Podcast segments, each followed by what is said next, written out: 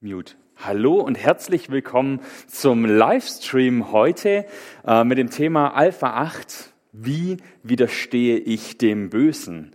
Ähm, ganz spannendes Thema. Wir haben jetzt in letzter Zeit ganz viel über die Liebe Gottes geredet, über das, wie Jesus ist, wie Gott ist, wie er uns retten möchte, wie wir beten können, wie wir Bibel lesen können, wie Gott uns führt in unserem Leben. Aber, und das ist ein großes Aber, da ist ja dieses ganze Leid und all das Böse in der Welt. Wenn wir die Zeitung aufschlagen, sehen wir, es ist eben nicht alles gut. Vielleicht sehen wir es auch in unserem eigenen Leben. Es ist eben nicht alles gut. Und wir wären blind und wir wären naiv und oberflächlich, wenn wir das verschweigen würden, wenn wir nicht darüber reden würden. Und die Frage ist also, gibt es den Teufel? Und das ist für mich eine ganz besonders schwierige Frage. Es ist für mich schwierig, darüber zu reden. Ähm, ja, einfach weil es schwierig ist, an ihn zu glauben. Weil ganz viele Leute eine falsche Vorstellung vom Teufel, vom Satan, von dem Bösen haben. Ja, wir kennen alle den Teufel als diese Karikatur seit dem Mittelalter, wie er porträtiert wird mit seinen Pferdefüßen und so einem roten Schwanz und den Hörnern auf dem Kopf. Ja, ähm, und dann taucht immer so ein Teufelchen und ein Engelchen irgendwo auf den Schultern auf und flüstern uns was ins Ohr. Das ist so die eine Seite, wie wir den Teufel kennen. Und seit ein paar Jahren, seit ein paar Jahrzehnten ähm, wird der Teufel dann auch manchmal so als Mann äh, im Anzug porträtiert, ja, der irgendwo in Hollywood oder in Washington lebt und da natürlich überall seine Finger im Spiel hat und sehr menschlich dargestellt wird. Wir haben also oft einen falschen Eindruck von dem, was die Bibel Teufel nennt, von dem, was sie den Bösen nennt. Der Böse, biblisch gesehen, christlich gesehen, ist keine Sagengestalt, sondern die Bibel sagt, da gibt es das personifizierte Böse, die Macht des Bösen, eine gottfeindliche Macht. Da ist was. Da ist was auf dieser Welt. Die Frage also für uns, gibt es den Teufel überhaupt? Und da habe ich euch zwei Punkte mitgebracht. Und zwar, was spricht dafür, dass es den Teufel gibt? Das erste ist, wir sehen seine Macht. Können wir denn vernünftig erklären, woher all dieses Leid in der Welt kommt? Können wir das vernünftig erklären? Ganz im Ernst. Was treibt manche Menschen an? Woher kommt dieses Böse? Wir sehen die ganzen Auswirkungen. Wir müssen die Zeitung aufschlagen oder den Fernseher anmachen oder bei manchen Leuten einfach nur ins eigene Leben schauen. Wo kommt es her, diese Macht? Wenn wir das manchmal sehen, auch äh, der Terror, Missbrauch, Folter, Kriege, all diese Dinge. Und es lässt sich vernünftig gar nicht mehr wirklich fassen, gar nicht mehr begreifen. Manchmal kulminiert es in so einzelnen Punkten, in so einzelnen Situationen. Es gibt das Buch Handschlag mit dem Teufel, die Mitschuld der Weltgemeinschaft am Völkermord in Ruanda von Romeo Dallaire. Ich bin nicht sicher, ob man den Namen so ausspricht. Ähm, und er hat gesagt oder er hat geschrieben in dem Buch, ähm, ich weiß, dass es einen Gott gibt, weil ich in Ruanda dem Teufel die Hand geschüttelt habe. Ich habe ihn gesehen, ich habe ihn gerochen und berührt. Ich weiß, dass es den Teufel gibt und deshalb weiß ich, dass es einen Gott gibt. Das sind krasse Worte und für manche Leute ist es leichter an den Teufel zu glauben, als an Gott zu glauben. Und dass es das gibt, dass es etwas Böses gibt, das uns von Gott weghalten will, ist die Erfahrung von Jahrhunderten. Die katholische Kirche nennt es Tradition. Wir würden es vielleicht Erfahrung nennen. Jahrhunderte von Christen haben das gemerkt, haben das festgestellt, haben das immer wieder erlebt, dass uns da was zurückhält. Christsein ist ein Kampf. Und wenn du jetzt vielleicht frisch Christ bist oder wenn du Christ bist und es noch nie gesagt bekommen hast, dann lass es dir jetzt sagen. Ich will dir das nicht verheimlichen. Christsein ist ein Kampf. Es ist ein Kampf zwischen Gut und Böse, zwischen Licht und Finsternis. Und es gibt es auch im persönlichen Leben. Man muss ja gar nicht bis nach Ruanda gucken oder nach Syrien oder nach sonst wohin, sondern es reicht ans eigene Leben zu schauen. Und wenn man sich das dann anschaut, wie man angefochten ist, wenn man was für Gott machen will, wie das eine innere Anfechtung ist, eine Zerrissenheit, wenn man von Jesus weiter erzählen will. Und es ist ein bisschen wie beim Beten, nur umgekehrt. Beim Beten habe ich gesagt, geschehen merkwürdige Zufälle. Das lässt sich nicht statistisch erfassen, das lässt sich nicht beweisen, dass Gott handelt. Und genauso ist es, wenn wir was für Gott tun wollen. Wenn ich predige, wenn ich in der Gemeinde Dinge voranbringen will, wenn ich Alpha-Kurse mache, dann passieren merkwürdige Zufälle. Und zwar in einer Häufigkeit, wie sie einfach nicht normal ist. Und wie gesagt, es können alles Zufälle sein. Aber dann bricht einem ein Zahn ab, dann äh, geht der Laptop kaputt, dann geht der Laptop ein zweites Mal kaputt, ähm, dann ist jemand krank, dann findet man ähm, einen Impfpass nicht, ja, den man sucht, muss den einen halben Tag lang suchen. Das ist an sich keine große Sache, aber es ist ein halber Tag Arbeit, den man einfach nicht in Arbeit stecken kann, weil man einfach unterwegs ist und am nächsten Tag verliert man seinen Schlüsselbund, ist wieder einen halben Tag lang am Suchen. Und so summiert sich das und summiert sich das äh, mit irgendwelchen Anfä äh, Anfechtungen, mit irgendwelchen äh, Timings, irgendwelchen Zufällen und man merkt, da steht einem was entgegen. Christen haben immer an das Böse geglaubt, auch aus einem zweiten Grund. Die Bibel bezeugt, dass es das Böse gibt. Durch die ganze Bibel hindurch ist immer wieder davon die Rede. Auch Jesus selbst redet darüber. Und selbst zu seiner Zeit haben viele nicht daran geglaubt. Ja? Also man braucht nicht denken, ja gut, zu Jesu Zeiten haben die Leute sowas geglaubt. Da waren die halt naiv und da haben die an den Teufel geglaubt, an Dämonen und so. Nein, auch damals gab es schon Leute, die gesagt haben, nee, das glauben wir nicht. Äh, die haben sich damals Sadduzäer genannt, die haben einfach nicht an Übernatürliches geglaubt. Und gesagt, es gibt keine Auferstehung der Toten, es gibt den Teufel nicht, es gibt die Engel nicht, vielleicht gibt's Gott. Ähm, aber Jesus zeichnet ein anderes Bild. Und Jesus selbst wird versucht in der Wüste vom Bösen. Und Jesus selbst sagt das auch. Er sagt das in dem Gebet, das er uns beibringt. Er sagt, erlöse uns von dem Bösen. Das sollen wir Gott bitten. Die Schlussfolgerung ist also, wenn wir die Bibel ernst nehmen wollen, wenn wir Jesus ernst nehmen wollen, dann müssen wir von der Existenz des Bösen ausgehen, des personifizierten Bösen. C.S. Lewis sagt dazu was und ich weiß, der wird hier in Alpha oft zitiert, aber er sagt halt einfach auch viele gute, clevere Dinge. Und er schreibt, es gibt zwei Irrtümer über den Teufel oder über die Teufel, in die das Menschengeschlecht leicht verfällt. Ja, er hat ein bisschen eine Oldschool-Ausdrucksweise, aber geht mal mit. Sie widersprechen einander und haben doch dieselbe Auswirkung. Der eine ist, ihre Existenz oder seine Existenz des Bösen überhaupt zu leugnen und der andere besteht darin, an sie zu glauben und sich übermäßiger, in übermäßiger und ungesunder Weise mit ihnen zu beschäftigen. Und das sehen wir in unserer Gesellschaft ganz deutlich. Und es wird heute viel, viel klarer, als das früher war. Früher, da ist das alles irgendwo hinter verschlossenen Türen passiert. Da gab es das wahrscheinlich auch. Aber heute ist es viel, viel offener und transparenter. Es gibt Leute, die leben im Materialismus. Die sagen, okay, ich glaube nur, was ich sehe. Ich glaube nur, was man wissenschaftlich nachweisen kann, was sich beweisen lässt. Und das ist ignorant. Wenn wir so leben, dann versperren wir uns und verweigern wir uns einer ganz großen äh, Realität, die die Bibel auch skizziert und wo Jesus sagt, das gibt's. Und es gibt die anderen Leute, die beschäftigen sich mit Okkultismus. Ja? Und es fängt ganz harmlos an, bei so, oder fast harmlos an, bei so angeblich harmlosen Sachen wie ähm, ja, äh, das äh, Horoskop zu lesen in der Zeitung, wo man sagt, ja, das mache ich ja nur aus Spaß und geht halt bis zu äh, Kartenlegen, Pendeln, keine Ahnung, Tische rücken. Ich kenne mich damit nicht aus, ja, ich weiß nicht, was es alles gibt. Ähm, und da dürfen wir uns nicht täuschen lassen.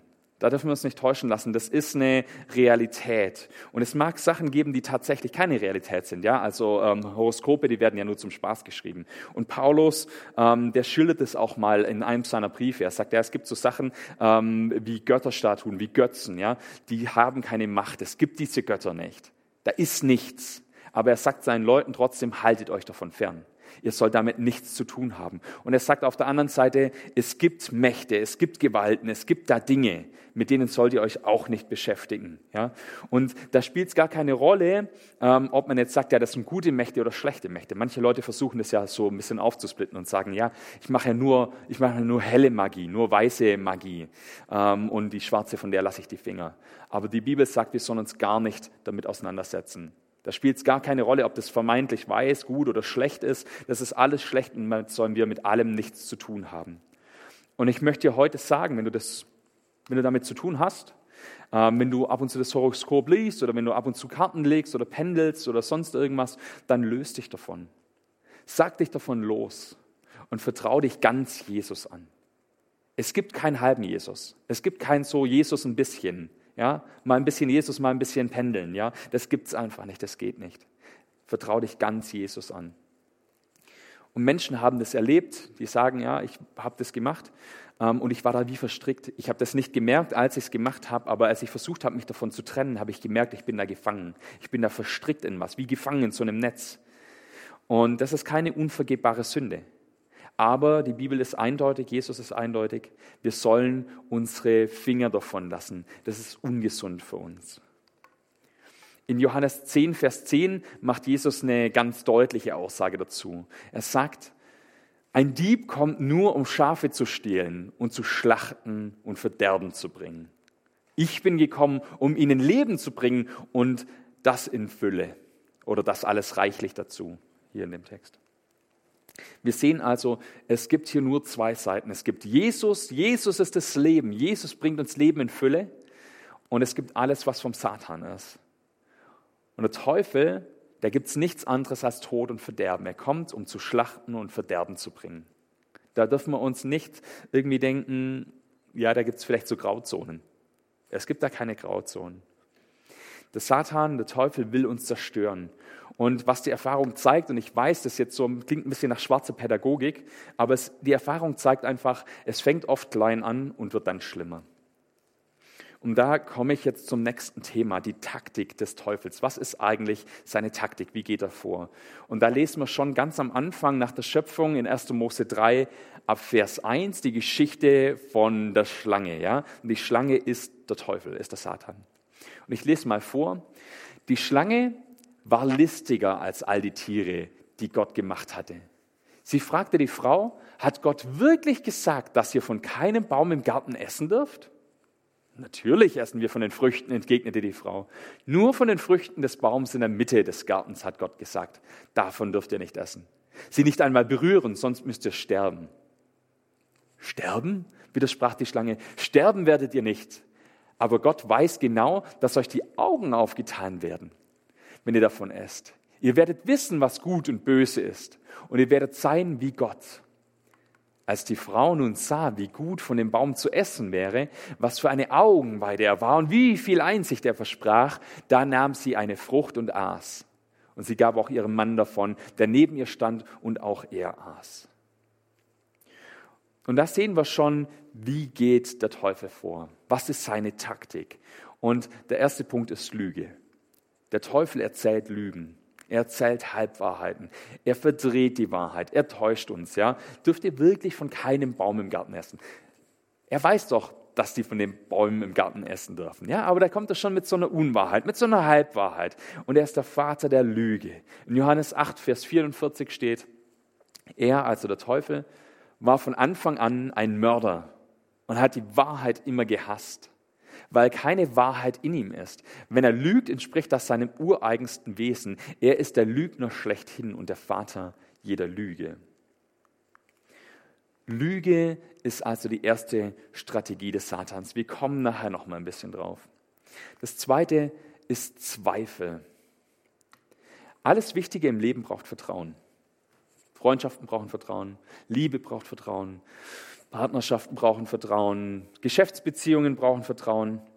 Und der Teufel will dieses Vertrauen zerstören, weil er weiß, wenn Beziehungen, zwischenmenschliche Beziehungen nicht funktionieren, wenn da Misstrauen da ist, funktionieren die nicht mehr. Wenn sie nicht mehr funktionieren, führt es unweigerlich zu Missverständnissen, zu Streit, zu Leid. Und seit dem Sündenfall versucht der Satan Zweifel zu säen. Ich meine, in der Bibel ist es so, Gott spricht bei der Taufe, Matthäus 3, Jesus zu, du bist mein Sohn, an dir habe ich mein Wohlgefallen. Und schon da ist es so, dass Jesus dann in die Wüste geht, um zu fasten, und der Satan kommt und will ihm Zweifel einreden. Das ist dann Matthäus 4. Und er kommt und er sagt, wenn du wirklich Gottes Sohn bist, dann. Wenn du wirklich Gottes Sohn bist, dann mach aus diesen Steinen Brot. Dann spring vom Tempeldach. Und immer wieder, wenn, falls du das bist. Bist du das wirklich? Immer wieder versucht er unterschwellig diesen Zweifel zu schüren. Und das ist bei uns auch so. Unsere Identität in Christus ist angegriffen. Und es sind so viele Leute von Zweifel, von Selbstzweifel, von Unsicherheit geprägt. Nicht nur Christen, sondern ganz generell. Das ist ein menschliches Phänomen. Immer wieder Zweifel. Bin ich genug? Bin ich hübsch genug? Bin ich schön genug? Werde ich meinen Kindern gerecht? Werde ich meiner Arbeit gerecht? Reicht's am Ende? Kann Gott mich so lieben, wie ich bin? Immer wieder versage ich. Kann Gott mich wirklich so lieben? Kann Jesus mir wirklich vergeben und immer wieder vergeben? Wir sind so unsicher. Und dann möchte ich euch sagen, das kommt nicht von Gott. Das kommt nicht von Gott. Das ist der Satan, der uns das immer wieder einflüstert, uns immer wieder fragt, uns immer wieder unsicher macht. Und dann zweifeln wir an Gott und haben ein Misstrauen gegenüber Jesus und ein ganz verzerrtes Gottesbild. Und dann entsteht sowas, dass wir denken, Gott ist ein rachsüchtiger Gott. Gott ist ein ungerechter Gott. Und es verzerrt unser ganzes Gottesbild und unser ganzes Selbstbild. Es kommt nicht vom Guten, es kommt nicht von Gott, diese Fragen. Der dritte Punkt ist die Versuchung. Ja, da sind wir wieder beim Klassiker. Äh, da hat die Kirche, hat die Gemeinschaft sich auch irgendwo Narren dran gefressen. Aber es ist einfach auch ein wichtiger Punkt. Natürlich, dass Satan versucht, schon beim Sündenfall, versucht er Eva zu der Frucht zu verführen, versucht sie zu verführen, versucht sie zu versuchen. Ähm, und er dockt da an, wo er am besten bei uns andocken kann. Und wir alle wissen eigentlich tief in uns drin, wenn, wenn ihr das mal in einer ruhigen Minute reflektiert, was sind so unsere Punkte, wo wir gefährdet sind. Und bei war es offensichtlich Stolz, Hybris. Dann wirst du sein wie Gott. Du wirst so mächtig sein und so weise sein, Erkenntnis haben. Und es gibt da verschiedene Punkte und die klassischen sind Geld, Macht und Sex. Ja?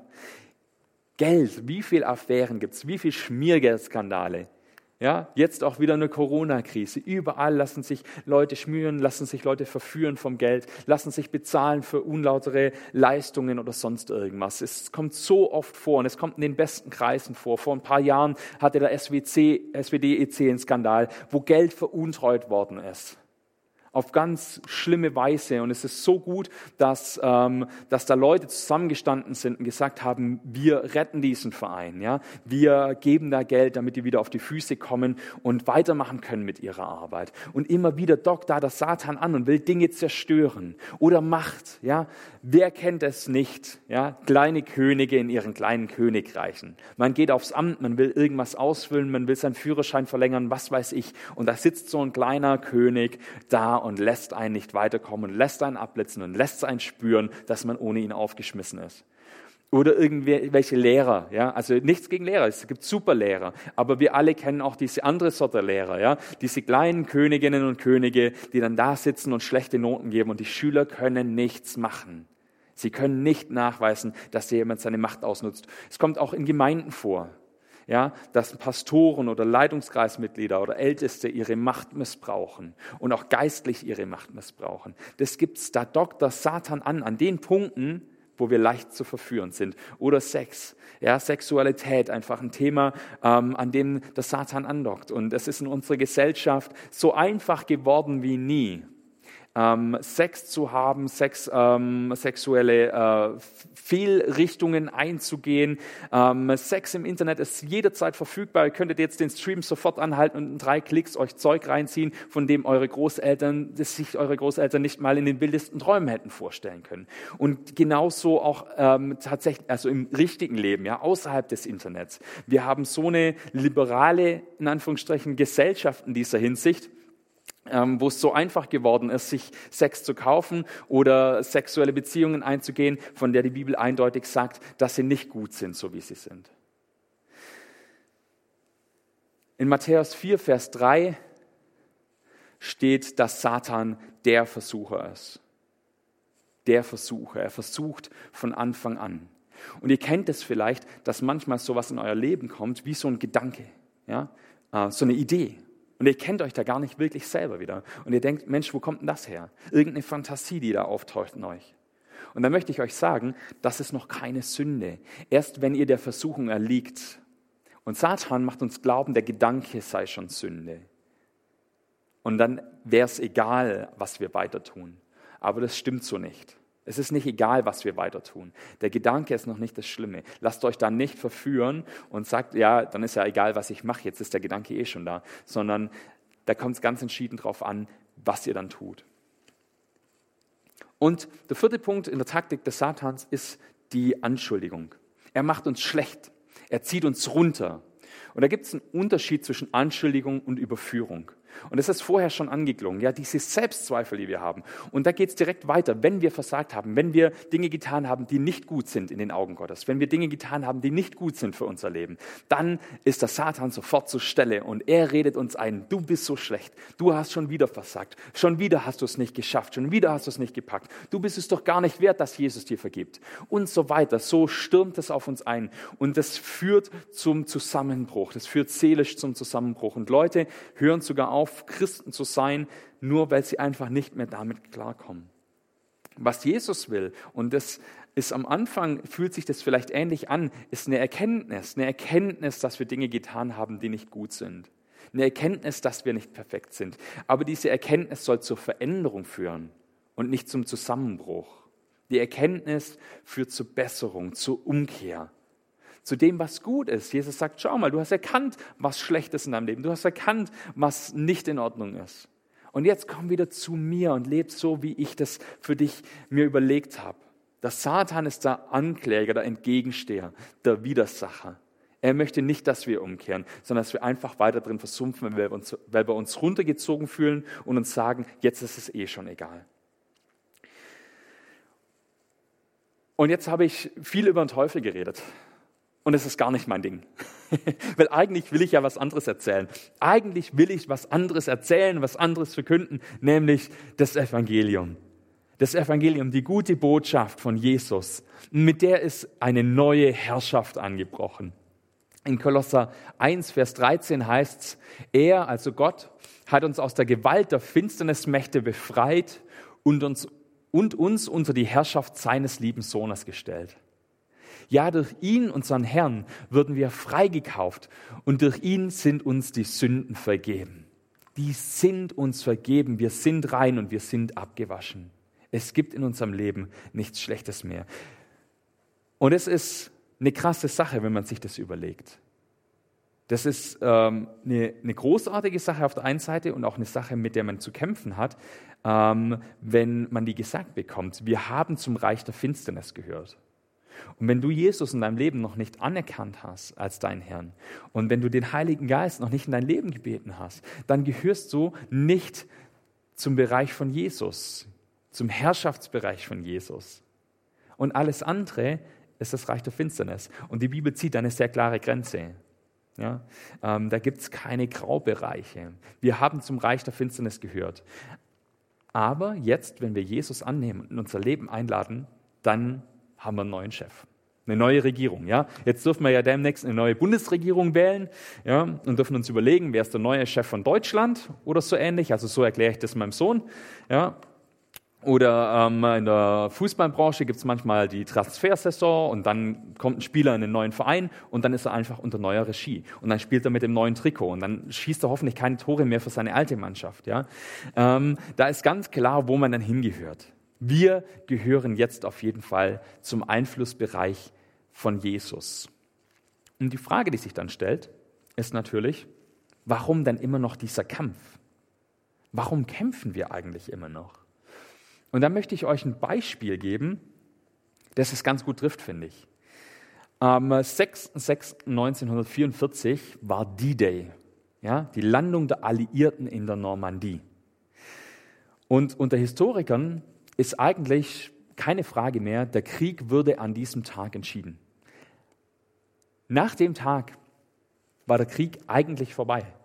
Da gab es keine Chance mehr, dass Nazi-Deutschland nochmal auf die Füße kommt, dass die den Krieg noch irgendwie gewinnen. Die Alliierten sind in der Normandie gelandet, Afrika ähm, war quasi befreit, ähm, die Russen waren wieder auf dem Vormarsch Richtung Berlin und Nazi-Deutschland war besiegt. Aber es hat trotzdem noch gedauert bis zum 8.5.45, also fast ein Jahr später, bis Deutschland kapituliert hat. Und so lange hat Deutschland immer noch Truppen in die Schlacht geworfen und hat immer noch versucht, irgendwie das Ruder rumzureißen und saß Hitler in Berlin irgendwo in seinem Führerbunker unten und hat sich irgendwelchen Großmachtfantasien hingegeben. Und Japan hat sogar noch drei Monate länger standgehalten und hat zwei Atombomben gebraucht, bis die dann kapituliert haben. Am D-Day wurde der Krieg entschieden. Aber der Kampf ging noch über ein Jahr lang weiter. Und genau so ist es bei uns auch. Jesus hat am Kreuz die Macht des Satans gebrochen. Er ist Sieger. Er hat sich als stärker erwiesen. Und er wird genau so wiederkommen und dieses Unternehmen zu Ende bringen. Aber dazwischen liegt eine Zeitspanne. Und der Satan sitzt in seinem Führerbunker in Berlin, also nicht wirklich in Berlin, ja, ihr versteht schon, was ich sagen will, und versucht noch so viele mitten in den Untergang zu reißen, wie es irgendwie geht. Bis Jesus eines Tages wiederkommt und dem Spuk ein Ende bereitet. In 1. Johannes 5, Vers 19 steht, wir wissen, dass wir von Gott stammen und dass die ganze Welt um uns herum vom Bösen beherrscht wird. Und die Frage ist jetzt also, wie kämpfen wir? Können wir da überhaupt mitkämpfen? Oder sind wir nur passive Opfer? Irgendwie sind wir Zivilisten, die da mit drinstehen. Und die Bibel sagt, wir können mitkämpfen. Wir sollen mitkämpfen. Wir müssen mitkämpfen. Wir sind in diesem Kampf drin. Uns bleibt gar keine andere Wahl. Und das steht in Epheser 6 ab Vers 10. Und da steht, lasst euch stark machen durch den Herrn, durch seine gewaltige Kraft. Zieht die volle Rüstung Gottes an, damit ihr den heimtückischen Anschlägen des Teufels standhalten könnt. Wir kämpfen ja nicht gegen Menschen aus Fleisch und Blut, sondern gegen dämonische Mächte und Gewalten, gegen die Weltherrscher der Finsternis, gegen die bösartigen Geistwesen in der unsichtbaren Welt. Greift darum zu den Waffen Gottes, damit ihr standhalten könnt, wenn der böse Tag kommt und dann, wenn ihr alles erledigt habt, noch steht.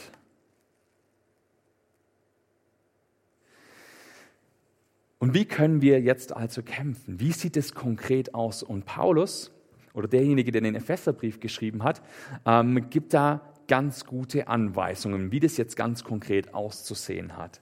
Und zwar sagt er, steht also bereit, die Hüften umgürtet mit Wahrheit. Wir haben gesehen, es gibt Wahrheit und Wahrhaftigkeit und es gibt Lüge und Täuschung. Und der Satan ist der Vater der Lüge. Das habe ich vorher vorgelesen in Johannes 8, Vers 44. Die Lüge ist sozusagen seine Muttersprache. Seit Anfang an, seit Adam und Eva im Garten waren, hat er versucht zu lügen und mit Halbwahrheiten und Lügen irgendwie die Menschen in die Verdammnis zu bringen. Und Lügen haben Auswirkungen. Eine Lüge hat Auswirkungen. Sie muss nicht wahr sein, sondern sie muss nur geglaubt werden. Ja? Wenn man dir beim Arzt sagt, du hast Krebs, und es stimmt gar nicht, weil der Arzt vielleicht die falsche Mappe rausgezogen hat, dann hat es trotzdem eine Auswirkung. Das hat trotzdem eine Auswirkung auf dein Leben. Du wirst dein Leben verändern, du wirst dich verabschieden von deinen Liebsten, keine Ahnung, bis du das rausgefunden hast. Oder vielleicht, keine Ahnung, also wird auch dann hinterher irgendwas anders sein in deinem Leben. Du wirst das Leben völlig anders leben, du wirst das Leben völlig anders sehen. Oder wenn dir gesagt wird, dein Mann betrügt dich und das Vertrauen kaputt geht. Das muss noch nicht mal wahr sein. Egal ob wahr oder nicht, es hat Auswirkungen. Und das sehen wir in unserer Gesellschaft zurzeit ganz, ganz eindeutig. Fake News ist das große Thema. Was ist eigentlich wahr und was nicht? Und bei ganz vielen Sachen lässt sich es einfach auch nicht mehr aufschlüsseln. Man weiß es gar nicht mehr, was ist wahr, was ist falsch. Neulich habe ich einen Artikel gelesen, da ging es um ähm, um die Tötung von Osama bin Laden. Ja? Und da hat der Autor von dem Artikel hat geschrieben, es gibt inzwischen äh, sechs verschiedene Varianten, die so zirkulieren und noch ein paar Verschwörungstheorien, aber sechs mehr oder weniger glaubwürdige Varianten, wie der Kerl jetzt tatsächlich ums Leben gekommen ist. Und eine davon ist das offizielle Statement der, Bundes äh, der nicht der Bundesregierung, der Regierung in den USA natürlich. Ähm, und ähm, dann gibt es noch Bücher, die geschrieben wurden und Navy Seals, die angeblich oder tatsächlich dabei waren und so weiter, obwohl nur drei Personen tatsächlich in diesem Raum waren, als das passiert ist. Und man weiß nicht, was stimmt. Wie ist das jetzt am Ende tatsächlich passiert? Was ist tatsächlich passiert? Und so lässt sich das am Ende gar nicht mehr auseinanderdividieren. Da ist Lüge im Raum. Und es passiert zurzeit ständig, auch in Bezug zum Beispiel auf Corona. Und was auf jeden Fall passieren wird, wenn du Christ bist, ist, dass der Satan dich mit Lüge angreift. Er wird dir Lügen erzählen. Er wird dir schlechte Ratgeber schicken, dich zumüllen, was ist nicht an Verschwörungstheorien und an Halbwahrheiten in Umlauf in Bezug auf Corona? Und dann fängt man an, sich zu fragen und fängt sich an zu fragen, ist das wahr, ist das falsch, keine Ahnung, wem kann ich vertrauen? Und, und wir sehen schon, da erodiert Vertrauen. Gott möchte aber Vertrauen schenken.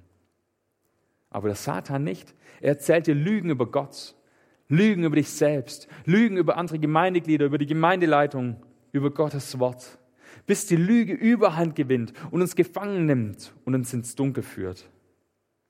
Und manche von uns sind gefangen in diesen Lügen. weil sie ihnen geglaubt haben.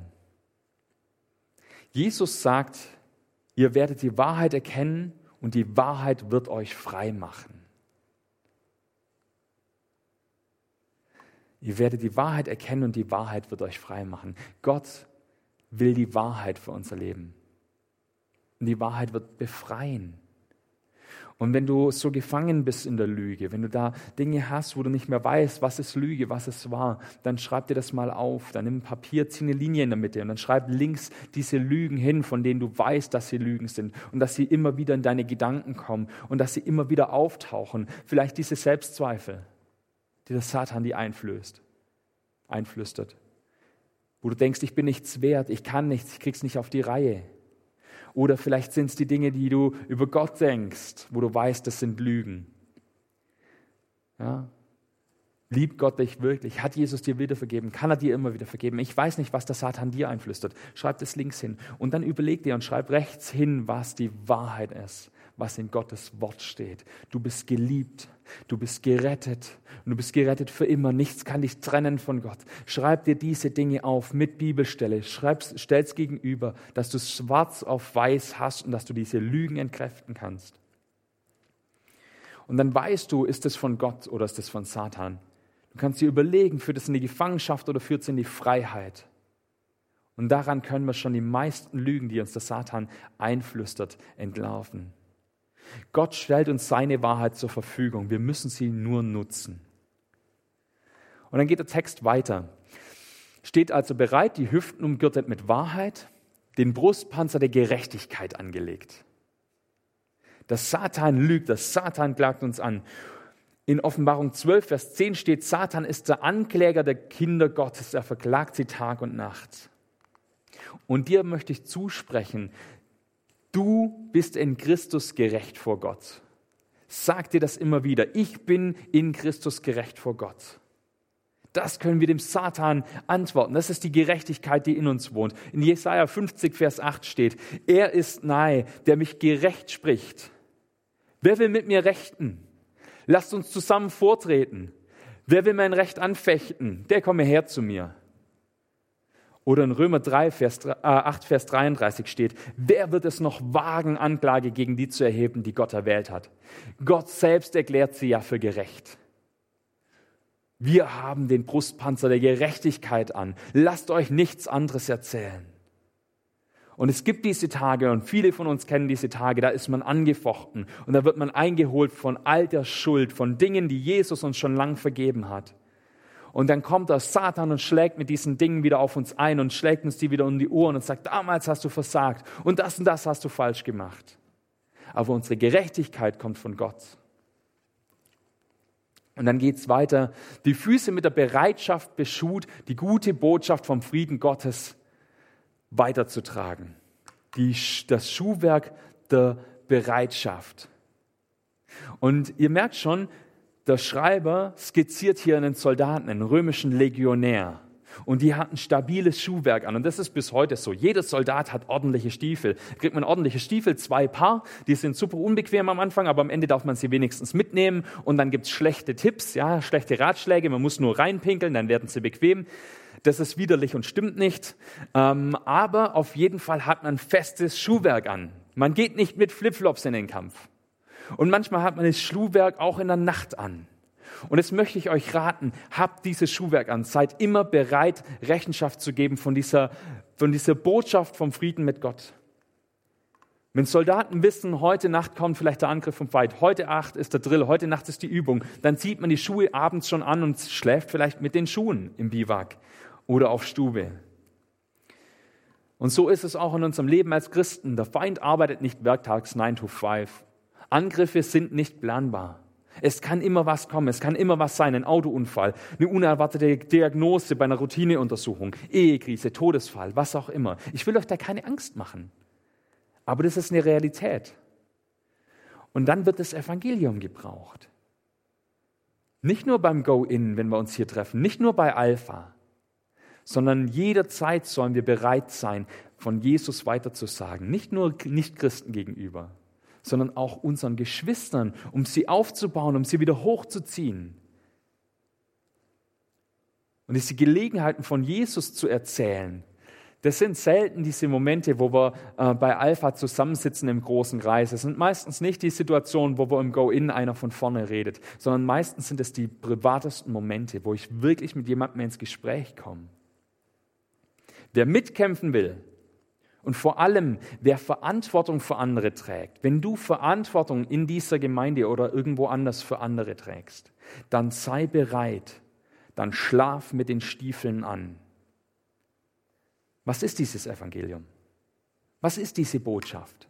Die Botschaft ist einfach, Jesus ist der König, er regiert, die Herrschaft der Finsternis geht zu Ende und es gibt Rettung. Jesus selber, Gott selbst hat sein Reich verlassen und sich in den Kampf gestürzt, als einer von uns. Er hat sich selber in dieser Schlacht geopfert, um seine Leute zu befreien, um den Sieg zu erringen. Und er ist nicht tot geblieben. Er ist am dritten Tag auferstanden.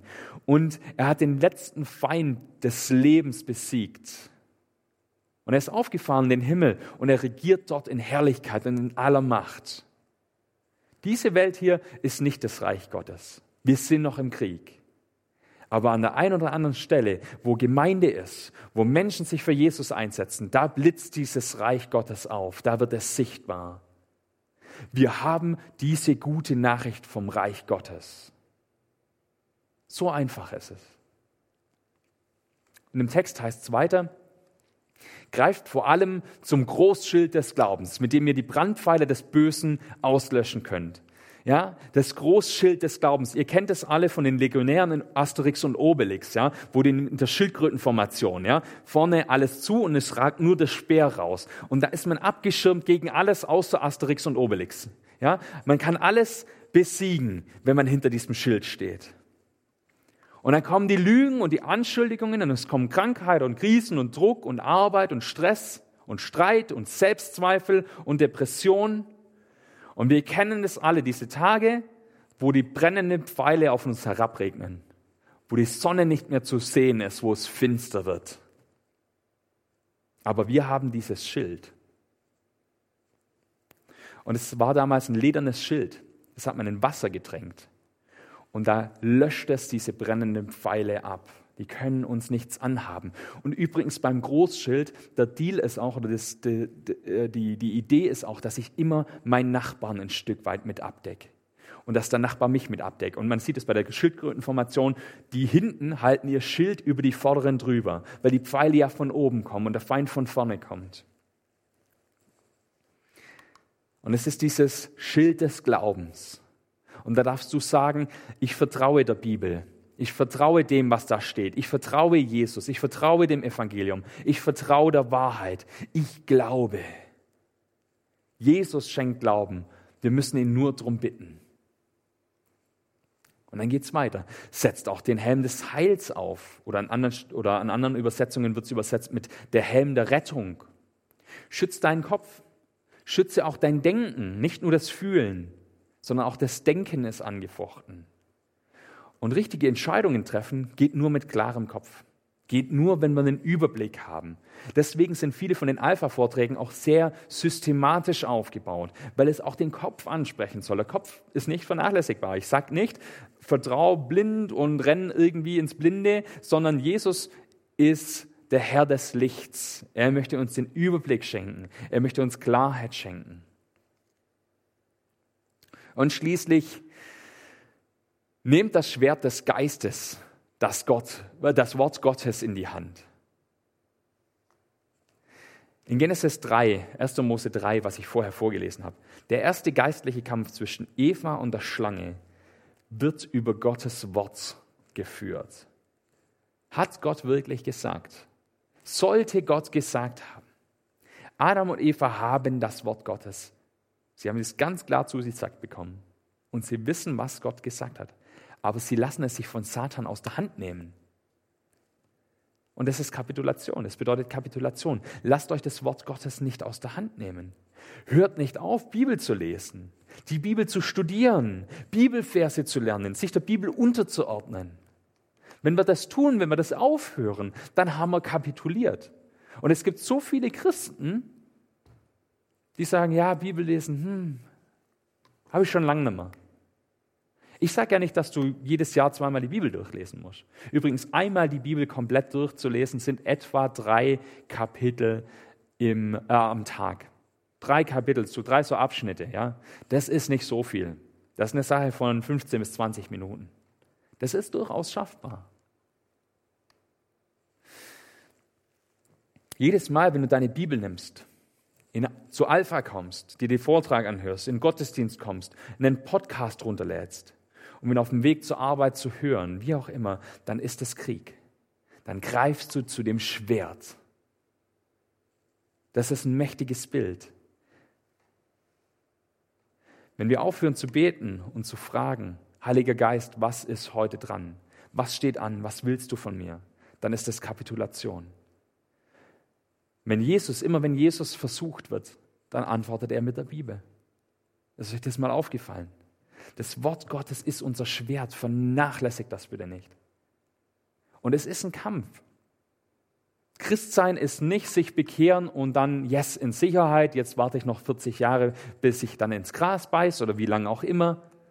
Christsein ist Kampf. Christsein ist, andere zu retten, andere rauszuziehen aus den Trümmern, den anderen noch hinter die, hinter die Böschung zu ziehen und, und, und erste Hilfe zu leisten. Christsein ist aktiv. Der Text geht dann noch weiter und betet dabei zu jeder Zeit mit jeder Art von Gebeten und Bitten in der Kraft des Heiligen Geistes und seid dabei wachsam und hört nicht auf, für alle Gläubigen zu beten. Betet und handelt im Vertrauen auf Jesus. Immer wieder. Es gehört zusammen. Auch König David, da sehen wir das ganz wunderbar. Auch davon habe ich schon ein paar Mal erzählt. Er betet und er handelt. Er betet, als würde alles vom Gebet abhängen und er handelt, als würde alles vom Handeln abhängen. Und dann können wir Veränderung auf diese Erde bringen. Dann können wir das Gute vorantreiben. Dann können wir Gottes Reich hier auf dieser Welt sichtbar werden lassen. Bitte sei Teil davon. Sei kein toter Christ. Sag dir nicht, okay, ich bin gerettet, was mit den anderen ist, ist mir egal. Zieh diese Rüstung des Glaubens an und steh dein Mann, auf das wir hinterher noch stehen können. In Römer 12, Vers 21 steht, lass dich nicht vom Bösen besiegen, sondern besiege das Böse mit Gutem. Es gibt so viele Menschen auf dieser Welt, die das Böse durch Gutes besiegt haben. Wilberforce, Befreiung der Sklaven in den USA, Martin Luther King, Mutter Teresa, Bonhoeffer, so viele Leute. Dein Leben kann auch einen Unterschied machen. Dein Leben hat eine Bedeutung. Du bist nicht nur irgendwer, irgendwo ein vergessener Seitengedanke von Gott, irgendein komischer Mensch, der noch so rumsteht und vergessen am Rand steht. Für Gott stehst du im Mittelpunkt. Dein Leben hat eine Bedeutung für ihn. Er möchte was mit dir anfangen. Du kannst ein Vermächtnis hinterlassen.